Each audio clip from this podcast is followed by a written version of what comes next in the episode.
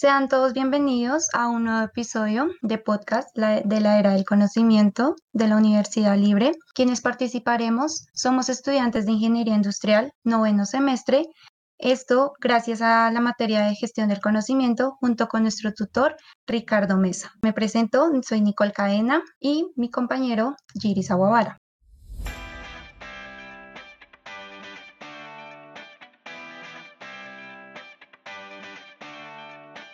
En este episodio hablaremos de la relación que tiene la gestión del conocimiento con otro punto de vista que es el periodismo. Esto con una breve introducción enfocándonos en un libro y posteriormente con la invitación de un estudiante actualmente de séptimo semestre de comunicación social enfocada en periodismo. Kiris, como introducción, según el libro de la gestión del conocimiento enfocado con el periodismo de los autores Thomas Otter y Mónica Cortés, desde tu punto de vista, ¿cómo podrías relacionar estos dos temas? que todo, eh, darle un saludo a todos aquellos que nos escuchan, esperando que se encuentren bien en lo que cabe dentro de la pandemia y como en estos momentos que se necesita tanto apoyo, pero hay algo que realmente me, me llena de incertidumbre dentro de lo que Nicole me, estaba planteando de la cartilla, porque más que un libro sería una cartilla de formación para periodistas en la gestión del conocimiento, se plantea en un inicio lo que sería la sociedad del conocimiento como un enfoque pues globalizado en donde realmente todas las tecnologías, los conocimientos pues avanzan de forma acelerada y las organizaciones pues no están quedando quietas realmente y buscan es hacer un impacto y que sea de gran magnitud no solo a nivel interno, sino externo. Y ya no, no, no se puede quedar la gente realmente con lo que es los factores pues en este enfoque como nacional, sino siempre buscando aperturas internacionales, que es lo que haría esa referencia a la globalización. Pero entonces se plantearía una segunda instancia dentro del, dentro del artículo que habla sobre eh, la economía basada en el conocimiento. Que esto posteriormente, pues con la invitada del día de hoy, queremos abarcar porque es algo que, que nos parece muy interesante, puesto que se está monetizando el hecho de, de tener todo lo que sea referente al conocimiento y sea, se busca los países en vía de desarrollo y ya los desarrollados sigan con este tipo de sociedad del conocimiento, pero obviamente siempre basándola en, factores económicos, que es directamente el indicador que nos, que nos está controlando. Entonces, pues me gustaría, desde, desde tu punto de vista, Nicole, ¿cómo lo podrías ver? Pues digamos, todo este tema se está viendo porque la información y todos los datos están circulando por todos los medios que hoy en día tenemos, que son, uno, son de fácil acceso y dos, todo el mundo los puede tener. Entonces, ¿qué pasa? Eh, como bien decía los autores o dicen los autores de la cartilla, eh, y como tú lo mencionabas, Giris, pues ellos desglosan en dos aspectos muy claves, que es la social conocimiento y de la economía. Entonces, ¿qué pasa? La gente, por el simple hecho de solo leer un artículo o leer datos o leer una información, a veces piensan que creen saberlo de manera correcta. Me explico. Usted puede entenderlo de una manera, pero realmente se quiere explicar otra, se quiere dar a entender otra. Y siento que en la parte del periodismo, ellos tienen que enfocarse muy bien en eso, es decir, con toda la información que tienen, tienen que redactarla, tienen que hacerla entender y que la gente la entienda fácil. Y nada, Giris, no sé qué podrías complementar más. De hecho, estaba muy, muy de acuerdo en lo que me estabas comentando, pues porque no solo se busca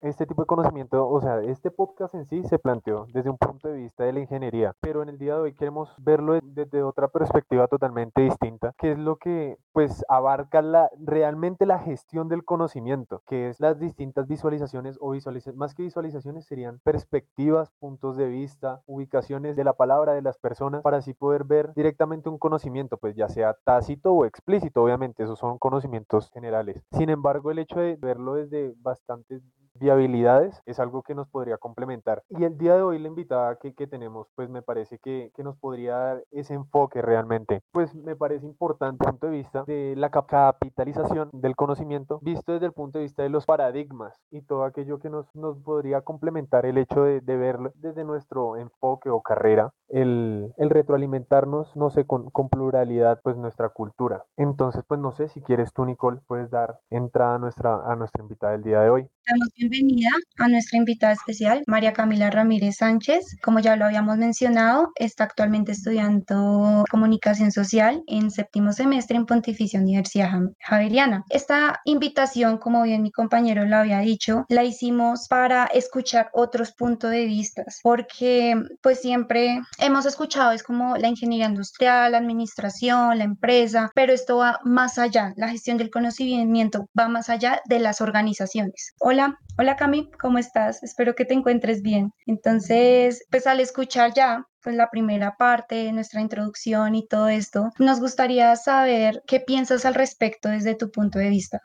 Bueno, eh, gracias a todos por la invitación. Eh, de verdad es un honor estar acá con ustedes y pues también tener la oportunidad de, de, charlar de distintos temas, probablemente con personas que estudian una carrera que es bien contraria a la mía y que eh, es bien difícil encontrar también esos puntos de contingencia o de unión. Creo que hoy nos, hoy nos reúne aquí todo lo que ustedes llamarían conocimiento, que esto es interdisciplinario, tanto en comunicación social como en ingeniería, como en medicina, todo lo abarca el conocimiento. Entonces, pues siento que es muy importante por eso estar aquí hoy. Respecto a lo que mencionabas, Nicole, sobre la información y sobre cómo el papel de los medios en esta etapa de contingencia, sí me gustaría de pronto mencionar o dejar en claro que la información es muy distinta a las noticias. Digamos que la información solo da detalles de eventos o como cuenta a grandes rasgos lo que pasa sobre algo, mientras que las noticias, pues las noticias requieren un trabajo periodístico mucho más, digamos que elaborado y estructurado. Entonces, pues para que algo se noticia tiene que tener impacto, tiene que, pues digamos que eh, ser prominente, ser novedoso, ser conflictivo, o sea, no puede ser simplemente que yo cuente algo sobre pues un evento y ya, como que esa sí es la gran diferencia. Y creo que eso de pronto puede entrar aquí a la conversación porque es que no cualquiera puede ser periodista y es algo que enfrentamos actualmente porque las personas creen que tener acceso a las redes sociales, por ejemplo a Instagram, no sé, a Facebook, y pues grabar un robo o grabar eh, una inundación o grabar un acontecimiento ya son periodistas. Realmente no es así. O sea, realmente para eso los periodistas nos preparamos durante años en la universidad para luego poder aplicar toda esa teoría en la práctica. Entonces, pues no sé, digamos, ustedes qué opinan sobre eso, como, como digamos también, digamos que influye mucho, como digamos que ustedes como de pronto como ajenos a la carrera, a comunicación social, pues digamos que solo interactúan en su rol como audiencia, como que ustedes de pronto a veces no diferencian lo que es una información de una noticia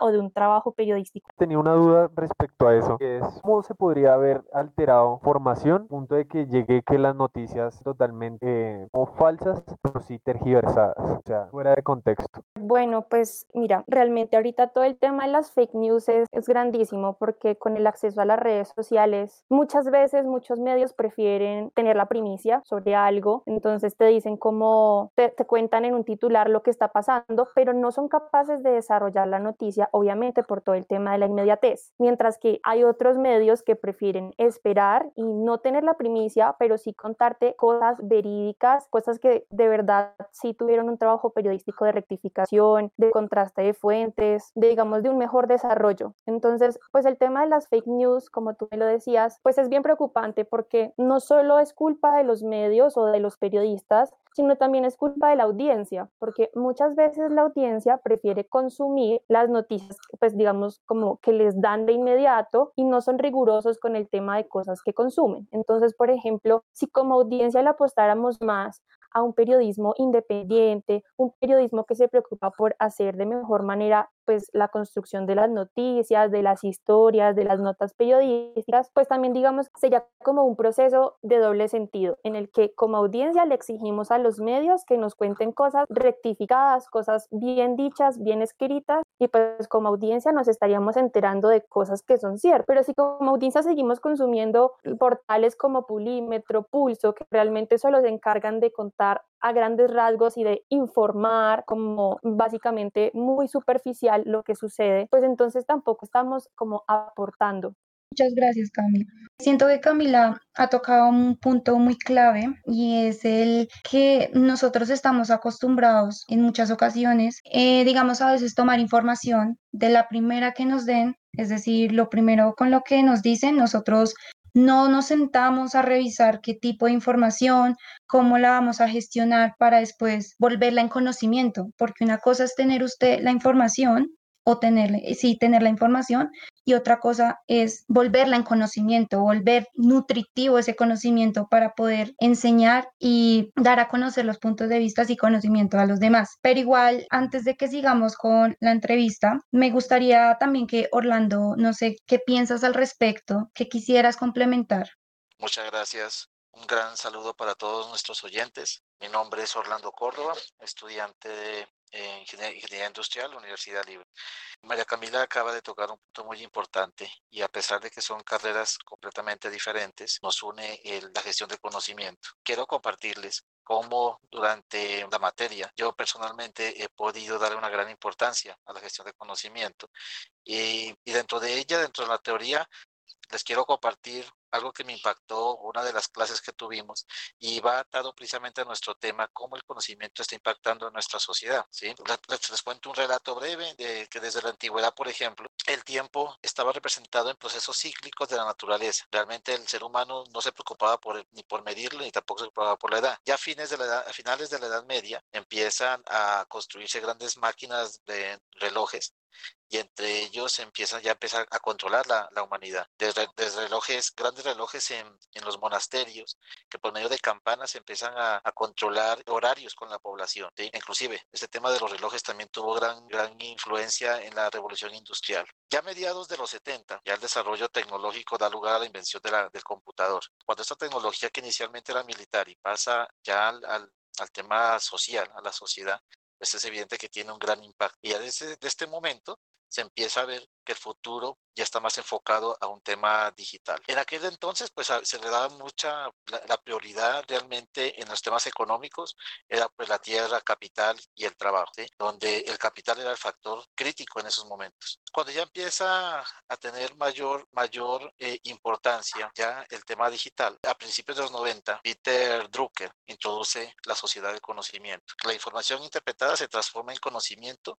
y ese conocimiento es el recurso clave más importante que inclusive que el trabajo, la tierra y el capital. ¿sí? Hoy en día, pues sabemos que la globalización está, está cambiando completamente nuestros mercados y ya se, estamos próximos a una segunda revolución de información, después de la que acabo de mencionarles. Y esta nueva re, revolución de información no es precisamente creación de nuevas maquinarias, sino eh, eh, es revolución de conceptos donde tenemos que aprender rápidamente a conseguir e interpretar la información. La sociedad del conocimiento de Drucker habla que cambiará por completo la estructura las sociedades, inclusive la forma de comportarnos. Si se dan cuenta, el factor común precisamente es la gestión del conocimiento. Conocimiento aplicado en el ámbito que nos desenvolvemos, que es la ingeniería industrial, como también aplicado en el ámbito del periodismo, como lo acabamos de mencionar.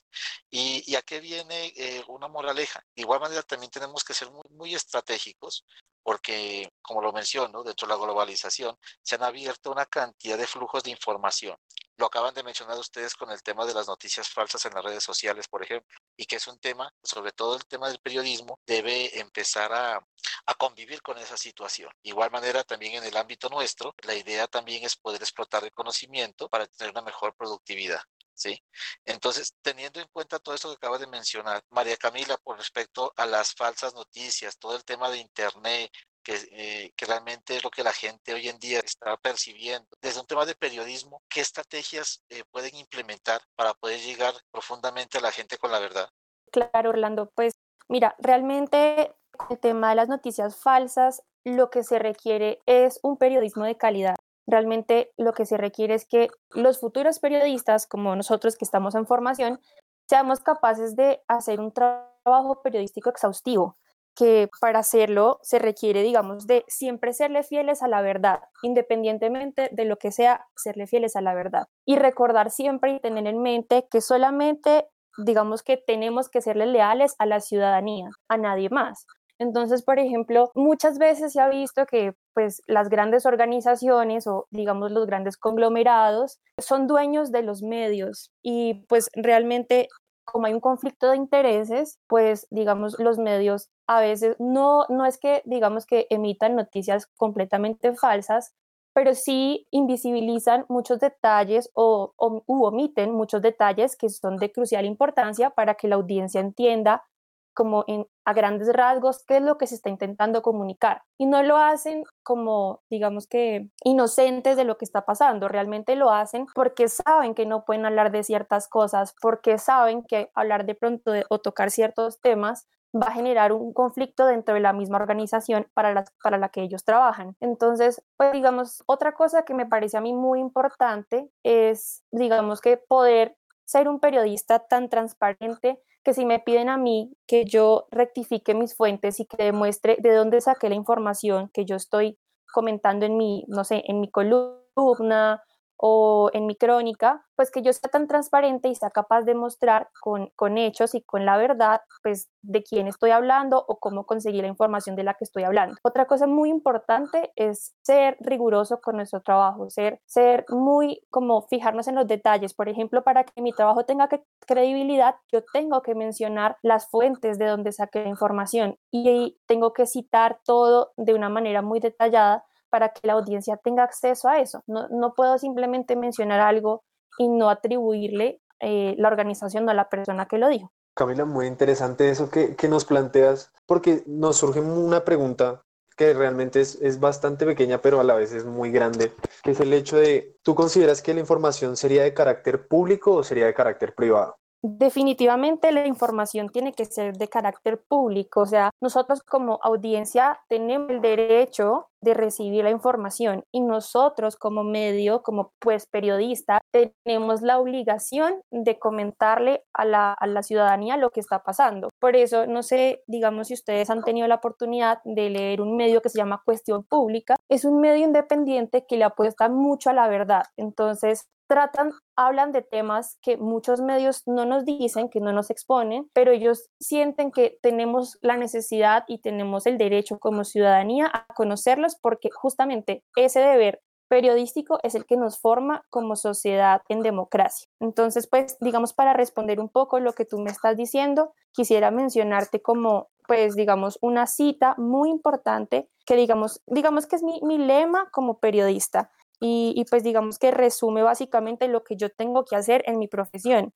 Y es que el periodismo es un conjunto de procedimientos transparentes e independientes dirigidos a la recolección, verificación y transmisión de información verdadera y útil para los ciudadanos en democracia. Realmente ese tiene que ser nuestro norte todo el tiempo. Eso, e, e, esa respuesta sí, sí me parece bastante interesante porque es que nos surge otra a raíz de eso que sería como viendo desde, ese punto, desde esa perspectiva que nos hablas, cómo sería importante la comunicación dentro de una organización, pero no solo desde el factor interno, o sea, la comunicación que se manejara, pues todo lo, lo, referente adentro de la organización, sino factores externos que pudieran hacer o pudieran verse involucrados dentro de, de cualquier organización. ¿Cómo lo verías tú? Claro, mira, es, es, bien difícil porque, digamos, uno cuando estudia periodismo y cuando todavía, digamos que no se ha tenido que enfrentar tanto con el mundo real, pues uno siempre quiere muchas cosas y uno pretende muchas cosas buenas, pero cuando se gradúa y probablemente entra a ser parte de una organización, se da cuenta pues que tiene que atenerse a las reglas impuestas por esa organización. Entonces, bien si tu valor y si tu valor fundamental como periodista siempre es ser independiente, pues ya no puedes serlo tanto porque haces parte de una organización y tienes que en cierta forma obedecer a lo que te exige esa organización.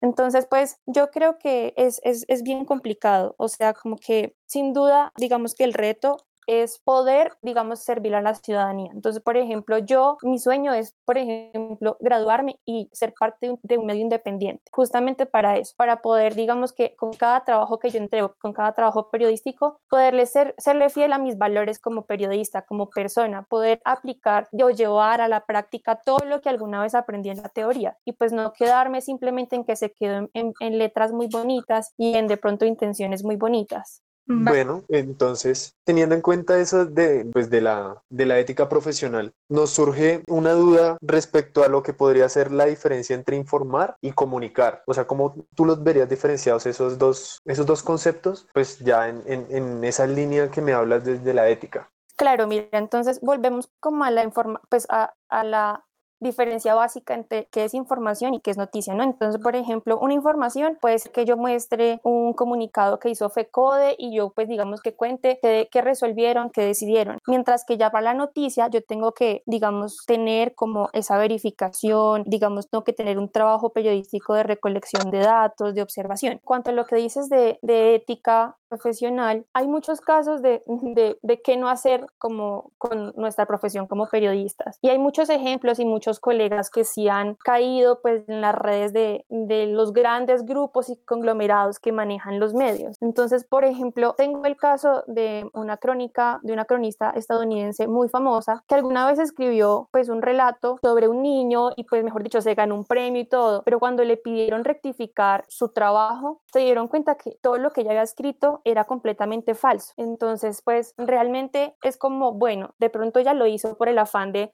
salir en primera plana, de, digamos, tener un poco de fama en su medio o fama en su país, pero no le fue fiel a la verdad, no le fue fiel a lo que realmente importa como periodista porque ser famoso no, pues realmente no es lo que buscamos con nuestra profesión. Entonces, pues digamos, el reto ahora es pues ser éticos en cualquier entrega periodística que hagamos, independientemente si de pronto eso nos va a, porque en el caso de los periodistas y en Colombia pasa mucho, que a veces por serle fiel a la verdad, pues somos blanco de amenazas y de pronto de odios por parte de la ciudadanía, porque lastimosamente a la gente en Colombia le gustan los periodistas y las noticias que hablan de solamente las cosas bonitas, pero cuando les cuentan la verdad, les cuentan con crítica, les cuentan crudamente las cosas, pues dejan de gustarles. Entonces yo creo que es como serle fiel a, tus principios independientemente de, pues digamos, donde te encuentres. Muchas gracias. Igualmente teniendo en cuenta, pues queremos también tocar el tema de la contingencia sanitaria que se está viviendo actualmente. Claramente sabemos que nos ha hecho cambiar muchas metodologías, pues en las organizaciones, también incluyendo como nosotros veníamos estudiando, pues cambiar de muchas materias o en nuestro caso y en el tuyo, de todas las materias presenciales a pasarlas a virtuales. También se ha evidenciado que en otras áreas, como en el periodismo, se han tenido que reorganizar e innovar para uno, entrevistar y dos, para informar. Entonces, me gustaría que nos contaras un poco acerca de pues estas reorganizaciones y estas innovaciones.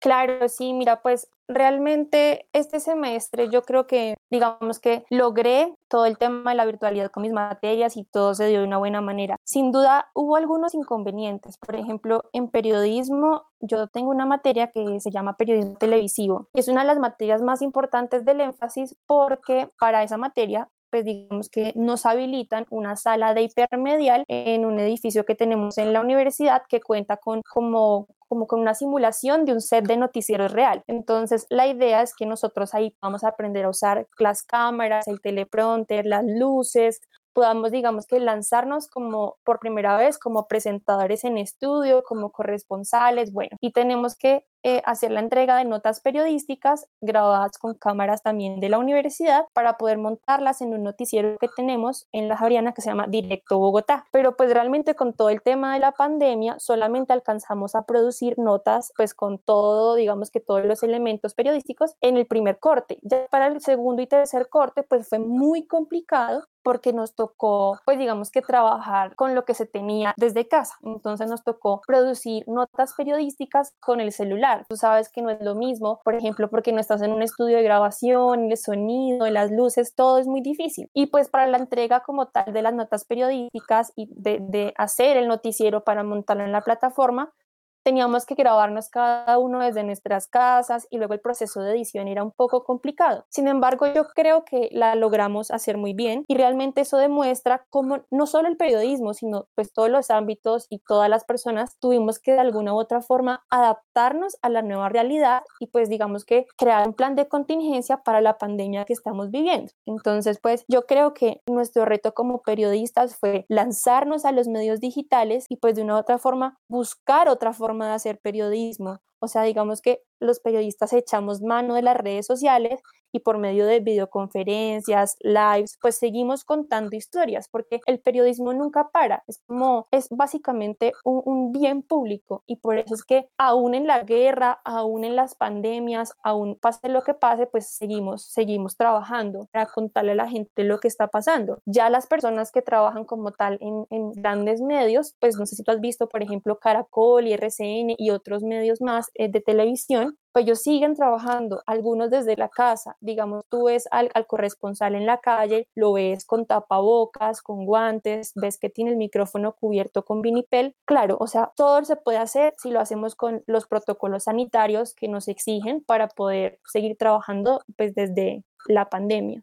Y como última pregunta por parte mía, me gustaría saber desde tu punto de vista cómo ves el periodismo futuro. Digamos, de acuerdo a esta contingencia, sabemos que no va a ser lo mismo y creemos que muchos de nosotros próximos a graduar estaremos en un gran reto en esta sociedad y en este mundo laboral y todo esto. Entonces, ¿cómo crees que van a ser las cosas en cuanto al periodismo? ¿Van a seguir igual? Es decir, cuando se acabe toda esta contingencia, ¿van a volver a tomar como las estrategias antiguas o anteriores o ya estas estrategias nuevas que están están para quedarse? Bueno, pues mira, realmente yo creo que no solo en cuanto al periodismo, sino en cuanto a muchas cosas, pues digamos que siempre siempre hay una oportunidad de cambio y de mejora. ¿No? Entonces es como el periodismo no se puede quedar estancado, el periodismo tiene que evolucionar. Claro, seguramente hay cosas muy buenas que hemos descubierto en medio de toda esta pandemia y algunas se podrán quedar porque sin duda funcionaron, pero pues siempre tiene que estar en constante evolución en pro de una mejoría. Entonces, pues yo siento que no vamos a quedarnos estancados, yo creo que va a haber una evolución. Por ejemplo, hemos descubierto cómo usar la tecnología de una manera tan buena y tan provechosa, cosa que quizás antes dábamos por sentado. El hecho de hacer una videollamada o de hacer un live probablemente resultaba muy, muy tonto, muy, muy, muy normal, ¿sí? Pero ahora con todo el tema de la pandemia del COVID-19, hemos podido, digamos que, entender que tenemos herramientas a nuestra disposición y que podemos usar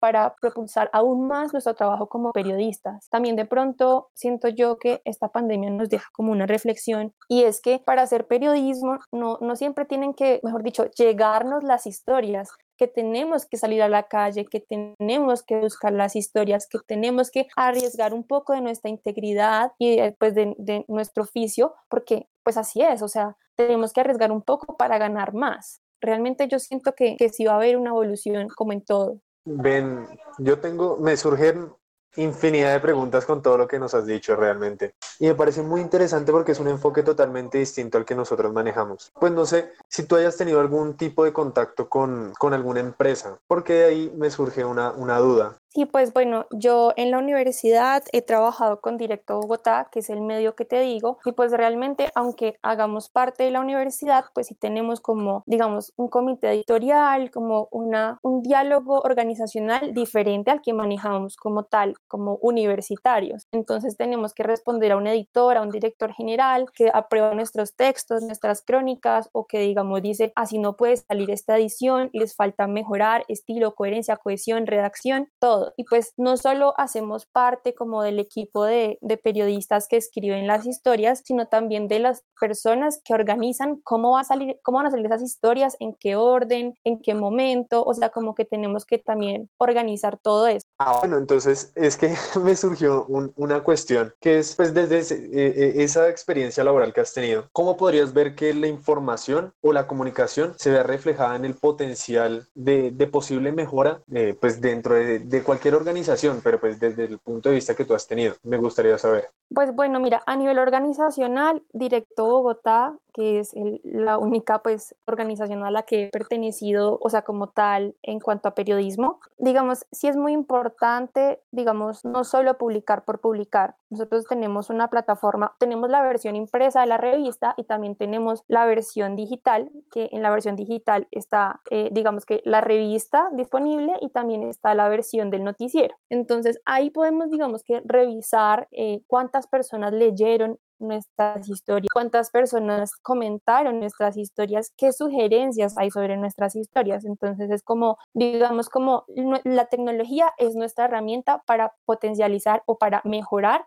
nuestra labor como periodistas en directo Bogotá, porque digamos que un periodista no escribe para sí mismo, un periodista escribe, por ejemplo, para la audiencia y es la audiencia quien juzga su trabajo. También pasa con la, con la televisión, también pasa con la prensa, o sea, como que nosotros no solo comunicamos por comunicar. Entonces, creo que nuestra herramienta por el momento, digamos, en estos tiempos de, pandemia, es la tecnología. la tecnología es la que nos ha propulsado a seguir trabajando como periodistas. Bueno, muchas gracias Camila. Me gusta ese enfoque que, que, lo planteas porque es muy profesional y desde el punto de vista ético es bastante bueno. Pero entonces aquí en, en nuestro grupo se nos plantea pues una idea respecto a la información y la comunicación y pues tenemos una compañera que quiere hacerte una pregunta sobre eso que es Jessica. Cordial saludo, María Camila. Yo tengo una duda y es que quizás por el enfoque que tú tienes, que es hacia el periodismo, pero nosotros vamos más hacia la industria, hacia la producción, hacia fábricas o hacia, hacia la parte comercial. Yo tengo como, como una duda y es, ¿qué consejo tú nos darías para el manejo de la información? Ya que ese es tu mundo, pero eh, nos has mostrado cómo se maneja la información a nivel del periodismo, pero tú no sé si tengas alguna idea de cómo podríamos manejarlos dentro de las organizaciones. Claro, mira, pues bien sin enfoque es periodismo, también pues digamos he tenido que ver algunas cosas sobre comunicación organizacional que trata propiamente lo que tú me estás preguntando. Además, pues también estudio lenguas modernas, entonces es como como que estoy envuelta en todo el tema de la comunicación de una u otra forma. Entonces, pues, digamos, una de las cosas que he aprendido en mis dos carreras es, siempre comunicar de manera directa. Muchas veces los periodistas y los medios se encargan de, comunicar las, las, cosas de forma linda, entonces le añaden detalle o maquillan las, las situaciones, pero realmente eso lo que hace es desubicar al consumidor, a la audiencia, se puede decir. Realmente si comunicáramos de una manera más directa y clara, eh, pues se podrían llegar a mejores cosas. Y eso también pasa en las organizaciones. Tengo un ejemplo claro que me pasa a mí como estudiante y no solo como periodista, y es que mi universidad siempre que emite un comunicado sobre, digamos, no sé, una situación que pasó en el campus o alguna decisión que ha tomado el rector, no es, no es clara. O sea, tú lees todo el comunicado y dices como, o sea, dijo muchas cosas, pero no dijo nada puntual. Entonces, siempre hay como esa zozobra, esa duda, siempre quedamos a veces, muchas veces inconformes los estudiantes y decimos, ¿por qué el padre rector de la Pontificia Universidad Javeriana no puede ser claro con sus comunicados? Puede ser un comunicado corto, pero que sea Muchas veces son comunicados de dos o tres páginas que realmente no dicen nada, o sea, digamos que los mandan como para, según el, lo que dice el rector, para mantener esa comunicación constante con los estudiantes y, y más ahora en tiempos de, de, pandemia que no estamos en la presencialidad, como para no perder nuestro, pues como nuestro lazo con la universidad. Pero realmente esos comunicados resultan inútiles a la larga. Entonces, de pronto sí, como, como buscar una comunicación más efectiva dentro de las organizaciones, porque todo, yo creo que todos estamos inmersos de alguna u otra forma en alguna organización, cómo ser, cómo ser claro y cómo tener una comunicación más asertiva con las personas que hacen parte de esa organización. Y más si mi rol en esa organización es ser el líder o el portavoz, como cómo puedo hacer yo para que, digamos, lo que yo diga, digamos, si tengo que, no sé, por ejemplo, hacer un llamado de atención, cómo poder hacerlo desde el respeto, cómo poder hacerlo, digamos, sin ganar sin ganarme odios en mi organización y cómo poder también buscar soluciones, porque muchas veces estamos en esa posición de veneno o como de mente cerrada en la que solo queremos comunicar nuestro regaño, pero no buscar soluciones y no buscar que el resto de la organización también pueda participar y pues aportar con su voz lo que opina al respecto. Muchas gracias, María Camila. Pues nos surge una, una, unas dudas infinitas, pero pues el tiempo no nos da.